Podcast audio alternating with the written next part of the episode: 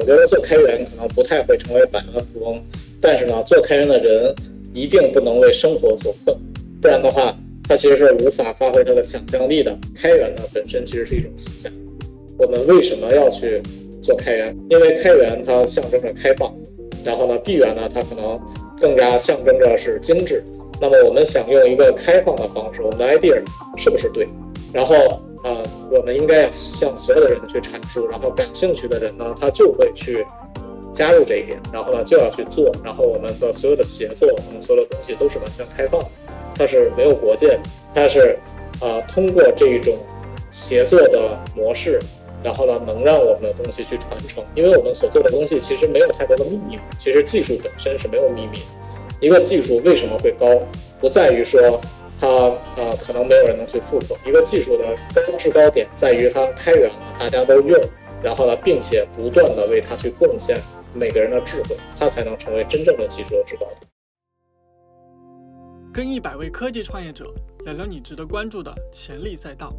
Hello，大家好，我是爱跟创业者聊天的帕克，欢迎收听本期的 Founder 一百节目。开源这个词儿啊，是软件行业中一种重要的价值观，而在我国，开源也首次被列入到“十四五”规划中，资本也加大了在这个领域中的投入，估计啊，又能诞生一批高成长的公司。但对于开源领域的创业者啊，有一个无法回避的关键问题，就是如何把开源项目变成创业公司，实现商业化闭环。本期播客啊，我们就邀请到国内的开源创业公司 Sphere EX 创始人兼 CEO 张亮。与 Founder 一百栏目观察员王氏一起来聊聊什么是开源的本质，如何处理商业化产品和开源项目之间的平衡。你当时是怎么什么时候大概去进入开源这样的一个领域的？就是开源大概打动你的点是什么？呃，应该分成两个阶段吧，就是或者说如果再分细一点，应该是分成三个阶段。第一个阶段呢，应该就是学习的阶段。当我上学的时候，我就看过很多开源的东西。然后呢，有的呢已经进入到了课本中，然后有的呢是上学的时候老师教我们要怎么做的时候，然后呢用的印象最深的就是那个阿帕奇的 Tomcat，这个呢也是为什么我后来希望 Sharding Sphere 会进入阿帕奇基金会，因为它真的是贯穿了我的整个技术的生涯吧，从上学的时候就开始影响到了。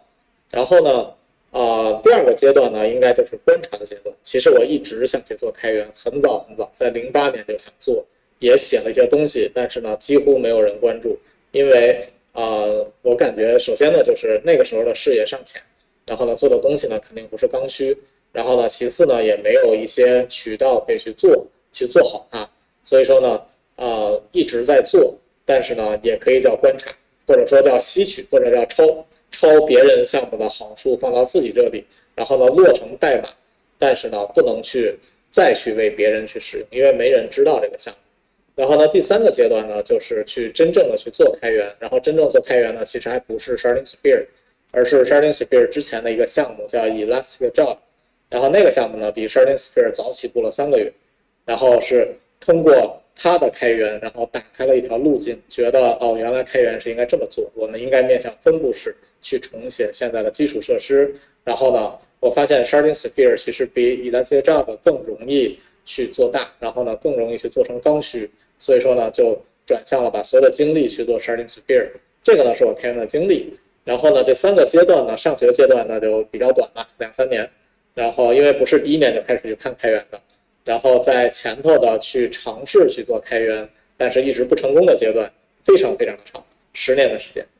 然后呢，在十年以后，终于有机会去把自己的开源去推广出去。到现在呢，我相信大家如果关注 Sharding Sphere，应该能知道，就是六年。到七年的时间，是基本上分成这三个阶段。你做开源那么久了，就是你会怎么去定义，呃，开源的本质究竟是什么？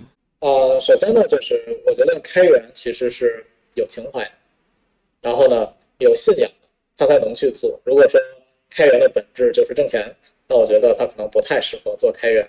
所以说呢，从这块来说呢，开源呢一定是，比如说工程师觉得它有意思，觉得它好玩，然后呢才能去做。但是开源它不能解决所有的问题，然后开源一定是有好有坏，那么它在好的方面能解决很多很多问题，但是呢，在坏的方面，它也会产生一部分的问题。我可以举例子，就是开源的好的方面就是自己的个人影响力，可能会提升，然后呢，他可能会得到很多别人的帮助。但是开源坏的方面呢，一定是我想跑得快的时候，我可能跑不快，因为有很多人给我建议，我要去甄别这样的建议，它到底对还是不对，它肯定会受到各种制约。我不能说这个项目已经开源了，然后呢就很独裁的方式，我就想这么做，然后做错和没做错都由我个人来承担，这个是不行的。但是从长远来看，它其实速度会下降，这个呢是它的其中的一个。可能会产生的问题，当然对于大部分人来说，也许它不是问题。那么呢，呃，回到刚才的那个开源的本质来说呢，其实我们可能要从几方面去说。如果我现在开公司，然后呢说它的最核心的公司方面，从商业来说，开源呢是一种商业模式，它的本质是一种商业的模式，和闭源一样，都是一种商业的模式，只是开源的商业模式呢，它更容易的去做市场。然后呢，更容易呢去降低这个公司的开发的成本。呃这点上来说，开源只是我们不同的一个商业模式，它和闭源来说没有哪个好哪个坏，或者说哪个高尚哪个不高尚，并不是这样。然后呢，第二呢就是做开源在技术上来说是一种标准的增强，也就是说我们做一个闭源，它是无法去抢占标准的，因为它总有一部分人能用，然后呢一部分人不能用。但是做开源就不一样。做开源的话呢，它大家都能用，那用的多了，它就是那个标准。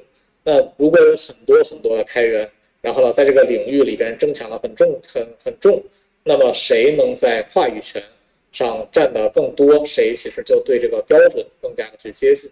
那么呢，从技术上来说，开源的本质是标准，谁能去抢占掉这个标准，这个呢是开源在技术上的本质。然后呢？第三个呢，可能就是会更加泛化一些，就是开源呢本身其实是一种思想。我们为什么要去做开源？开源为什么我们觉得它好像挺迷人的？为什么呢？是因为我们的从思想层面来说是不一样的。因为开源它象征着开放，然后呢，闭源呢它可能更加象征着是精致。那么我们想用一个开放的方式，我们的 idea 是不是对？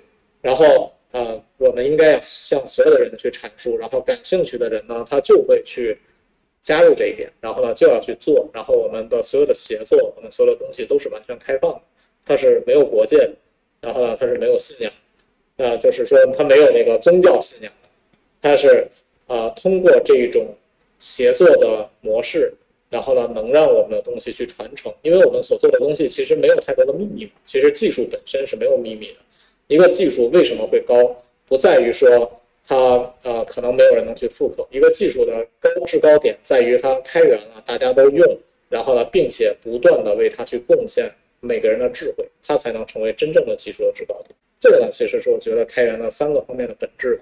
我觉得其实最早就是亮哥，其实做开源感觉也没有。特别有前途啊！当然，当然，这个钱是指金钱的钱，对对，因为肯定早期做开源不是很挣钱，对对。然后一路走了过来，就现在在在做这个领域的一个创业，对，能够感觉其实作为一个爱好者，呃，我我我理解，其实你们是有自己的一个信仰的，就是你们在开源这样的，你在开源这样的一个领域的一个信仰是什么？我觉得做开源可能不太会成为百万富翁，但是呢，做开源的人一定不能为生活所困，不然的话。他其实是无法发挥他的想象力的。那么我个人的经历来说呢，就是我虽然在做开源，但是我不是很穷。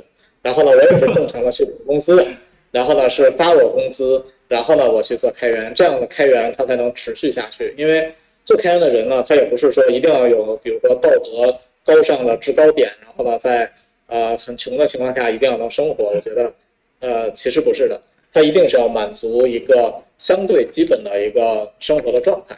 然后呢，开源呢只是他的兴趣所在，以及他的职业的选择而已。所以啊，我是觉得啊，信仰呢还是不能脱离物质。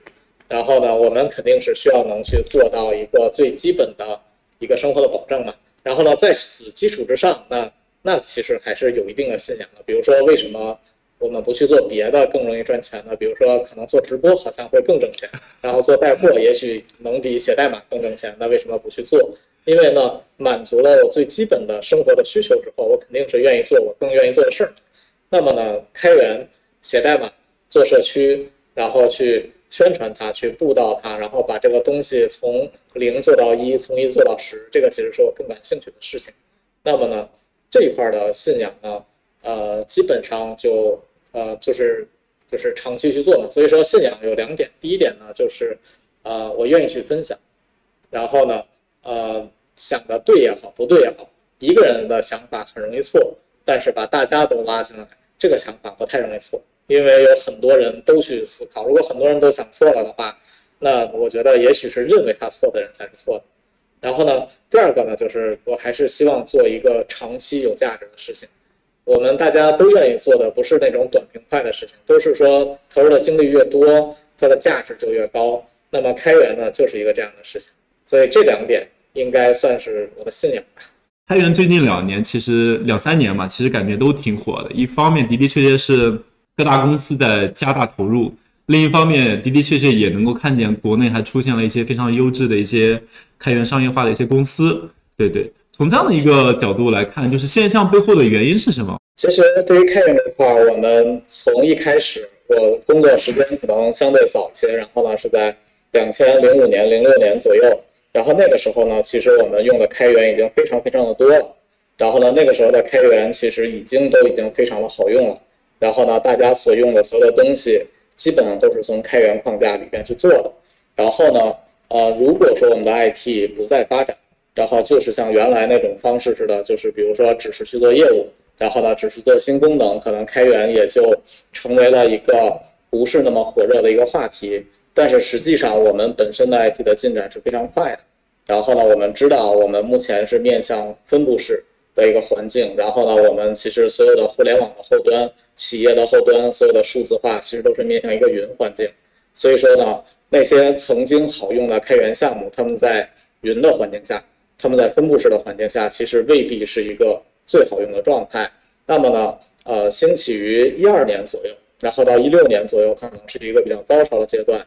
也就是说，我们完全面向分布式重写，这个呢，其实是一个我们所看到的开源焕发青春的一个比较呃常见的一个一种状态。然后呢，当我们面向分布式重写的时候，发现原来的功能可能没有那么的好用了。我们呢，必须要把原来的功能面向分布式完全去重写，然后另外就是我们面向分布式重写的路可能没有完全走完的情况下，然后云的时代其实又来了。所以说呢，分布式和云其实如此的接近，我们看起来可能觉得它们是一个时代的东西，但是实际上它们是两个时代，因为之前最早的分布式其实不是水平扩展，而是垂直扩展。这个其实可能做技术的同学会了解的多一点。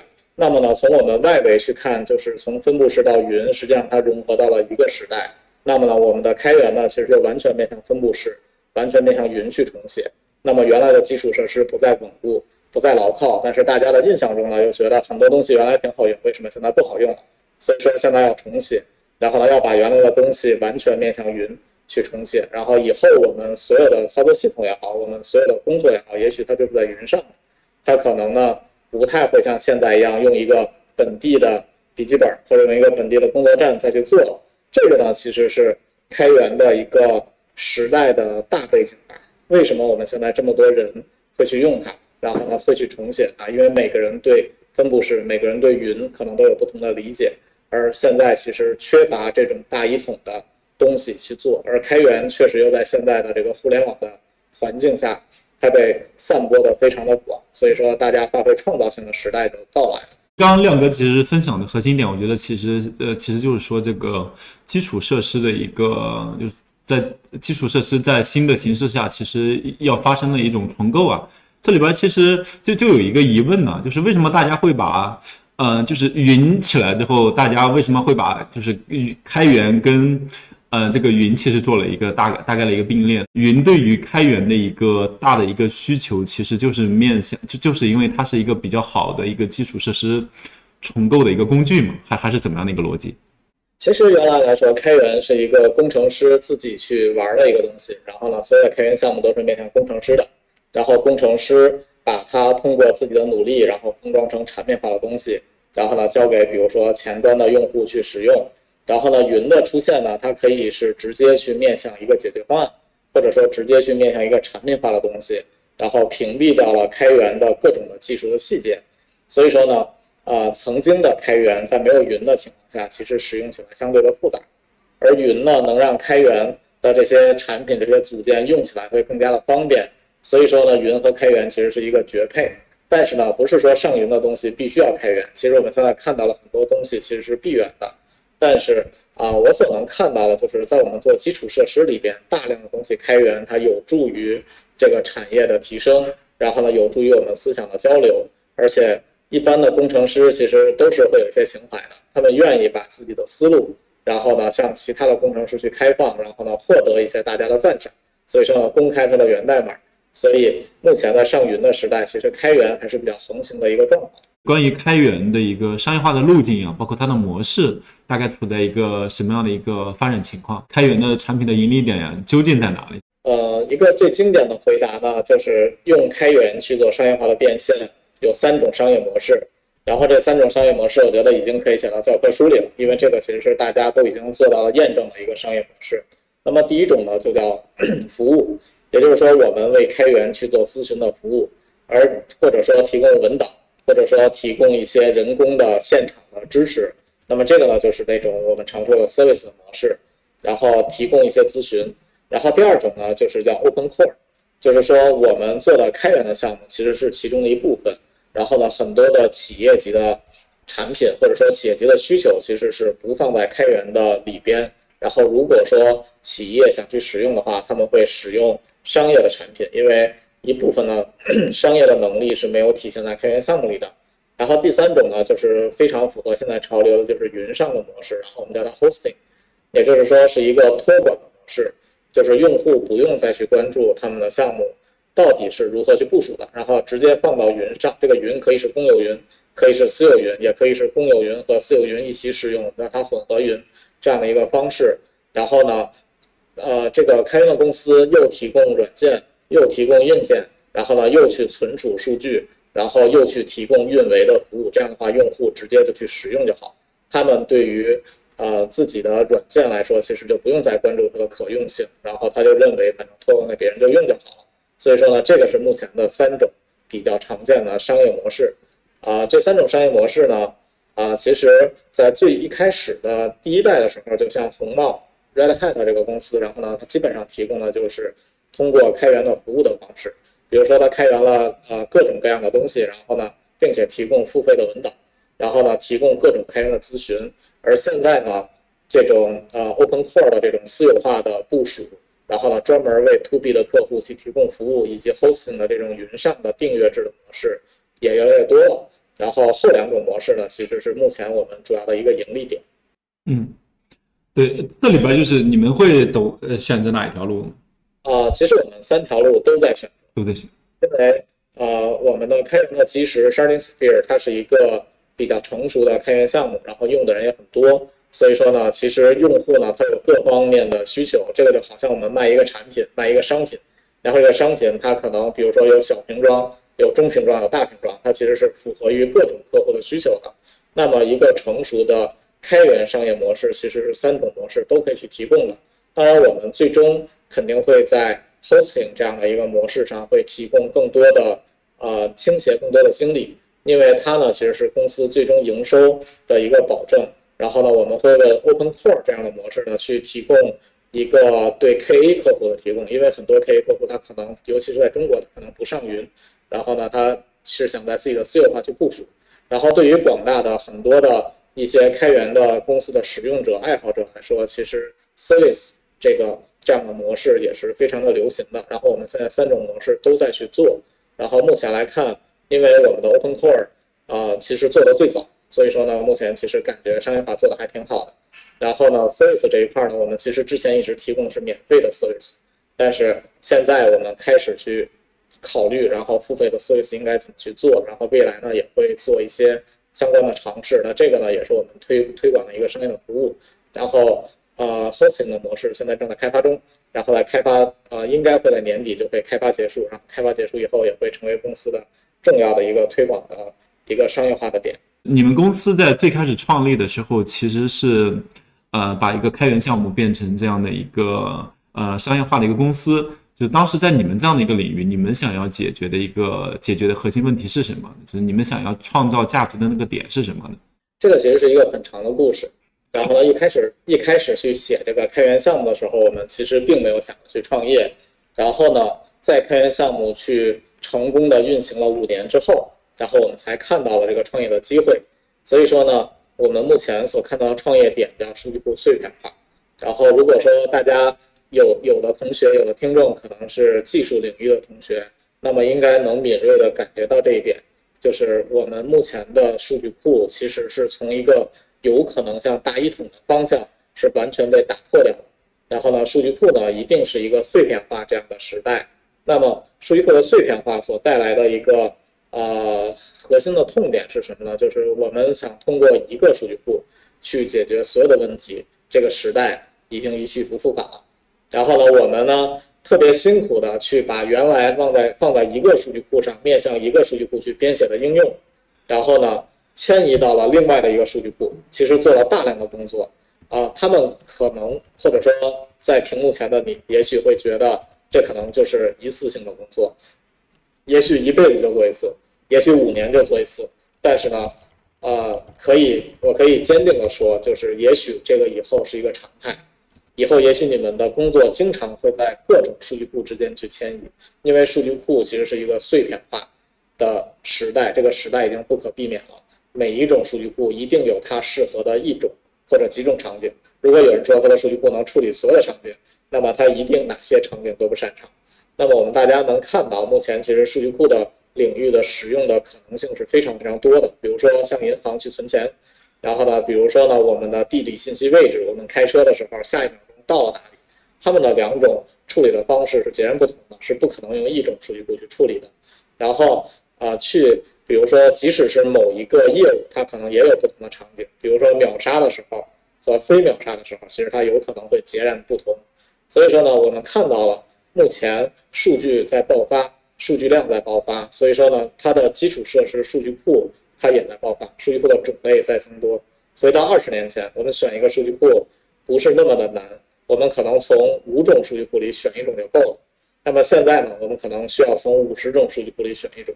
也许未来我们需要从两三百种数据库里边选一种，所以说呢，啊，或者说选 N 种，选 N 种其实是最复杂的一个事情，而这 N 种数据库之间要在数据库和数据库之间做调整，或者说做联动、做协调、做配合，所以说呢，这个其实很复杂。那么呢，我们所看到的就是在数据库碎片化的前提之下，我们到底应该怎么做？我们提供一个什么样的解决方案？可以去帮大家把数据库碎片化的事情做到更好，所以呢，啊，在目前来说，我觉得这块呢还是一个相对早期，看起来是一个很蓝海的事儿。但是 Sharding Sphere 存在的六年的时间里边，一开始可能面向的不是这个问题，但是从二零年我就已经看到这一点，所以从二零年开始布局，然后呢，现在呢会在这个路上走的会比较远，这个呢是我们看到的机会。我们希望能在数据库碎片化的前提之下提供一个平台，而这个平台呢，可以去解决大量的问题，去解决大量的用户的使用的痛点，去解决它的成本问题。呃，你要处理这个数据库碎片化，就是其实我我理解就是要要去屏蔽这样的一个底层多元数据多元数据库带来的一个复杂性嘛？就这这里面难吗？它它它究竟难在哪里？对于我们现在想做的事儿来说，其实就是它的广度。因为它所处理的数据库是非常非常多的，然后呢，我们想把所有的数据库都涵盖到，其实几乎是不可能完成的任务。我们如何通过开源社区去实现这个广度，这个是我们其中的一个挑战。这个呢，也是它做的其中的一个难度。当然，当然，对于像 Sharding Sphere 和 Sphere EX 的商业产品来说，深度也是一个很重要的一个问题。因为我们在做的东西是数据库，数据库呢，它并不是一个大家看不到摸不到的东西。它其实是一个很具象化的东西，所有的工程师都知道数据库该怎么用，他都知道这样的一个跟数据库的交互叫 SQL，然后呢和数据库的各种的运维是有各种数据库的运维的工具，然后呢数据库呢有自己的一些军规，然后数据库呢有自己的使用习惯，它其实是已经画好的一个东西，然后数据库的所有的内核一定是满足大家认知需求的内核，比如说 SQL 应该如何去解析。然后呢，我们做的查询应该如何去做它的优化器？那么数据库里最关键的就是，当我们所有的人在同一个时间去往一个银行账户去存钱的时候，这个钱会不会丢？答案是不会丢。那么这个呢，就是数据库的最关键的一个东西叫事务。然后还有呢，就是数据库到底应该怎么去存储？然后数据库到底应该怎么去做高可用的各种的管理？那么这些东西呢，实际上都是它的深度。而通过 Sharding Sphere 去管理数据库，所有的深度都要做，因为一部分的数据库它不是面向分布式的，它不是面向原生的，那么没有的这一部分由 Sharding Sphere 要补齐。所以说呢，Sharding Sphere 能利用数据库的计算能力，这个东西呢叫计算下推，但是在下推不下去的部分，其实呢是由 Sharding Sphere 去直接提供的。这个呢是 Sharding Sphere 它所做的可能两个比较难的地儿吧。然后另外一个点，其实就是你们开源这一块儿。就是你们你们开源社区就是现在大概做到什么样的一个程度呢？其实对于开源社区来说，它有几个关键的指标。然后呢，相信大家呃看到最多的指标叫 star 的数量。就是呢，当我们的一个开源项目受到了程序员的好评，它一般会在上面点一个 star。然后呢，开源项目的一个托管的平台叫 GitHub。那这个呢，就是所有的大量的程序员，然后呢去托管他们代码的平台。那么我们怎么去理解这个 star 呢？就是说，我们发一个朋友圈，然后呢，有人点了一个点了一个赞，那等于说它就是有一个 star，是基本上是这样的一个状况。那么目前的 Sharding Sphere 它有十七 K 左右的 star，也就是说有一千一万七千个人，然后呢去点了赞，然后所以说其实这个数据呢还是一个很多的一个数据。我们看到可能才一万七，其实并不多，但是我们需要知道，就是不是所有的工程师都愿意在 GitHub 上去互动。然后呢，也不是所有的工程师他用了，但是呢，一定会变 star，它其实是有一个算的一个标准的啊。那么呢，在整个的阿帕奇基金会，因为 Sharding Sphere 其实是一个阿帕奇基金会的一个项目，而阿帕奇基金会呢是呃世界上一个最好的开源软件基金会。那么 Sharding Sphere 的 star 呢，正好在整个阿帕奇基金会里面排名第十一。阿帕奇基金会一共在全世界有三百多个顶级项目。所以说呢，在这个方面呢，Sharding Sphere 是一个非常非常靠前的一个项目，它的受欢迎的程度呢还是相对高的。但是就是只有 star 数其实是一个很单向的事儿。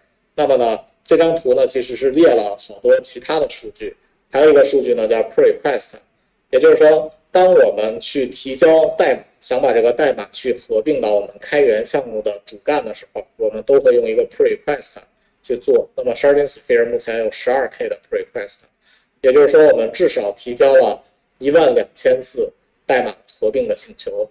那这个其实是一个非常海量的一个数字。这个数字在整个阿帕奇基金会的占比是什么样子呢？啊，去年的阿帕奇基金会的官方博客 Sharding Sphere 的活跃度排第七，比它的 star 数的十一还其实要进展一些。所以这个其实也是一个非常活跃的数据。然后呢，我们还可以看到，目前的 Sharding Sphere 有四百多个贡献者。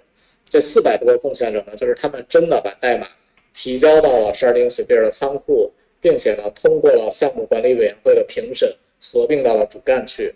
因为呃，正常的公司都是大公司小团队，一个项目有五十个人开发，真正去写代码一定是一个海量的项目。一般的一个项目应该是三五个人去开发。所以说呢，一个四百个人开发的项目是一个什么样的体量？相信大家呢，应该也能感受得到。这个呢，就是 Sharding Sphere 社区。大致的一个状况，所以说呢，在即使是在阿帕奇软件基金会这样的项目这样的一个基金会当中，其实它也是非常非常靠前的。这里边围绕着这么多的一个数据维度的话，就是哪个数据维度其实是最最关键的一个数据维度，让我们判断一个项目是其实是真的是一个非常好的一个开源项目。呃，最引人关注的一定是那个 star，然后也是最容易刷的，它其实是最能短平快的去排名的。因为其其实 star 数我觉得没有那么的重要，但是为什么大家都很关注呢？因为 GitHub 一般是可以通过 star 去排序的，所以说呢，一般的情况大家都觉得 star 高，然后它可能就会显得比较的厉害。呃，但是呢，我觉得开源呢是不能以 KPI 为导向的，所以说刚才我在去介绍 Sharding Sphere 社区的时候，从来没有介绍一个指标，它一定是一个多维度的指标去做的。所以说啊，通过 star 数，然后通过它的 request 的数量，通过它的贡献者的数量，还要通过一个 fork 数量，其实也能看到一个整体社区的一个目前的现状。然后呢，还有一个比较重要的呢，是看这个社区的发展的历史。我们可以看到 GitHub 的 star 数，其实它是可以根据时间去排出来一条线，一个线性图。然后呢，与此同时呢，它的贡献者也是可以通过时间去排一个线性图。我们能看到这个线性图是一个平稳的上升的一个状况，还是一个很陡峭上升的状况。如果是很陡峭上升，然后呢，过一段时间变得平稳了，证明它不是一个特别健康的社区。因为它一定是在某些时间段内发展的很好，某些时间段不好。如果我们恶意的猜测，也许它做了一些恶意的运营。那如果是一个非常平稳的一个状况的话，那么这个社区其实足够的长久。还有就是去看社区的历史，它是不是一步一个脚印儿的坚持下来的？每一个东西呢，是不是可查的？这些是数据。那么我们走进，把数据就是比如说放在一边，然后我们去看社区的细节，其实能看得更加的清楚。就是说，我们说这个一个社区它是怎么做事儿的？它有没有条理？它是不是做事儿之前都有一个依据？然后呢，去告诉社区该怎么做事儿？它到底发布了多少个 release？然后呢，它到底是不是告诉社区什么样的代码能合过来，什么样的代码不行？然后呢，用户去提交的代码是不是有保证？就是它是不是打破了原有的项目的，啊，比如说功能？然后呢，有没有自动化的测试？这些呢，都是一个社区成熟稳定很关键的一点。然后呢，我所在的阿帕奇基金会呢，它是专门做开源的。那么它呢，其实是有一个社区成熟度评估模型的。所有的进入阿帕奇基金会的项目，一定要经过它的孵化器。它的孵化器呢，其实最重要的能评估它是否毕业，就是那个软件成熟度评估模型。然后另外一个话题，呃，其实是我自己会会很感兴趣的，就是我们一直谈各种开源项目都呃非常成功，在里边会不会也有一个问题，其实开源项目也会死掉呢？如果一个开源项目死掉，就是 我们是不是也有一个衡量的一个标准？呃，开源项目呢，它其实怎么说呢？它会慢慢的凋零。就是说，当这个开源项目它不再符合于一个时代的需求，那么呢，它的社区就不再活跃。那也就是说，当 community 不在的时候，它的 code 也自然而然的就不在了。所以说呢，它就我们现在其实会渐渐的看到很多的那种不再活跃的退休的开源项目。然后呢，暴露年龄的一句话就是说，不知道呃工程师们是不是原来曾经用过一个很火的开源项目叫 Struts。作为 Java 的程序员来说，他可能没有人不知道，就是当时的叫 SSH 这样的一个框架，然后里边的 Stress 其实现在已经在阿帕奇基金会处于一个退休的状态。它不能说它死掉了吧，但是呢，至少它不活跃了啊。然后呢，它其实会被更好的方案所替代，因为我们现在知道，在那种 Web 的框架里边，也许 Spring MVC 这个框架会更加的好。然后所以说呢。当它的活跃度不在的时候，一定如果它又是刚需，那么一定会有另外的一个开源的项目去替代它，然后呢去接管它。这个呢就是开源项目有可能会死掉的一个现状。我们所看到其实有大量的开源项目在退休，但是呢，啊，我相信他们呢其实只是说被现在的这个时代所淘汰了，但是它在他们的时代的历史中其实留下了一笔。我们想一下，五十年以后或者一百年以后，我们可能都不在这个世界了。但是呢，我们做的开源项目，它在这个世界，它留下了啊一笔历史吧。这个其实也是一个很有意思的事儿。现在 GitHub 其实会把有价值的代码放到北极去。那么呢，我们做的开源项目，也许一百年以后它真的不在了。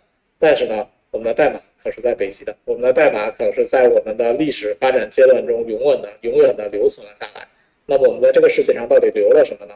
那这个其实可以供大家去思考一下。开源项目它核心比拼的是什么呢？是就是这个社区的一个运营能力嘛？呃，社区的运营能力是一部分。然后呢，因为有了社区的运营能力，这个开源项目才能吸引更多的人进来。然后呢，有人才有活力。然后呢，开源这个开源项目它现在做的也许并不是最好，但是呢，有更多的人就能让它向最好的方向去发展。我们看。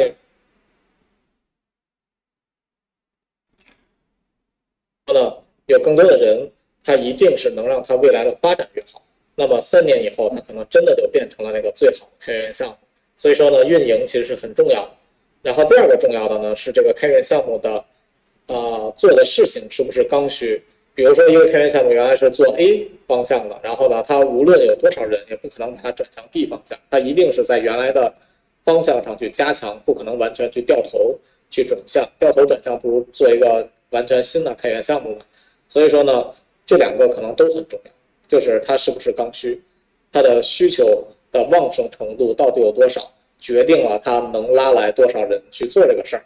那么运营也很重要，因为一旦这个需求很旺盛，它是刚需的话，它一定会有更多更多的人去参与到这个刚需里边来。那哪一个开源项目能拿到更多的资源，就是靠运营了。很多开源项目感觉都很难去解决这个真正开源贡献者的一个呃来源问题吧，因为很多因为很多开源项目感觉还呃真的是非常小众啊，这里边儿呃没有缺乏这个真正的一个开源贡献者，之后很多项目都做不下来。嗯，你们会怎么去解决这样的一个问题呢？这点其实可以告诉大家一个窍门，就是一个深度优先的项目 很难去拿到特别多的海量的贡献者，所以说呢。一个广度优先的项目是比较容易能拿贡献者的。那广度优先是什么样子呢？就是说我做这个也行，我做那个也行，它是一个生态，然后互相之间不影响。Sharding Sphere 原来其实很简单，就是去做数据分片，而数据分片呢能解决大部分需求之后，它就没有诉求了，大家就不会去做。但是呢，我们去做广度优先的时候，发现 Sharding Sphere 能做的事儿非常非常的多，它自己形成了可插拔。自己形成了生态，然后每一个用户都可以做这个生态。比如说，这个用户有多租户的诉求，那他就做多租户，他未必是 Sharding Sphere 的核心的诉求，但是没有问题。这种呢，它是可以来带来大量的用户的，啊，大量的贡献者的。或者说，再举一个例子，我们有中文的文档，有英文的文档，可以翻译一个日文的可以翻译一个韩文的嘛，可以翻译一个比如说葡萄牙文档，其实都是可以的。这些其实都是贡献者，而他们推广到他们的国家之后，他们一定有更多的诉求。这些更多的诉求，反过来，如果是面向广度的话，它又能吸纳更多的贡献者，像滚雪球一样能把它滚起来。所以说呢，想让自己的项目更有活力，那么呢，考虑如何设计广度。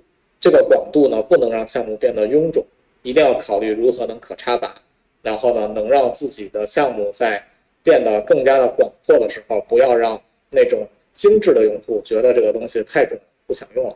所以说，大家要把这个基础的框架设计好。有一个问题，我觉得也也很有意思，就是 是不是万物皆可开源？因为我们其实现在呃会觉得，哎，软件可开源啊，硬件硬件现在有一个浪潮也在聊叫硬件开源。你会觉得开源它其实也开源项目是不是也有自己的一个呃适用的一个边界？是不是有哪些项目其实是呃不适合用开源，而更适合用闭源？你你们会做这样的一个思考？呃，会做这样的思考。然后呢，我想把范围缩小一点，然后呢，只放到软件，因为我对软件会更了解一些。然后呢，对硬件可能没有那么了解，就不敢瞎说。然后呢，对于软件来说呢，我本人呢其实还是挺激进的。然后呢，做技术的人可能大家都有一个躁动的心，然后都是挺激进的，不然的话他就无法去开创这个世界嘛。做技术的同学 总是想他想改变这个世界，那其实我也是一样的。所以说呢，呃，我想先抛一个观点。就是所有的基础设施都应该开源。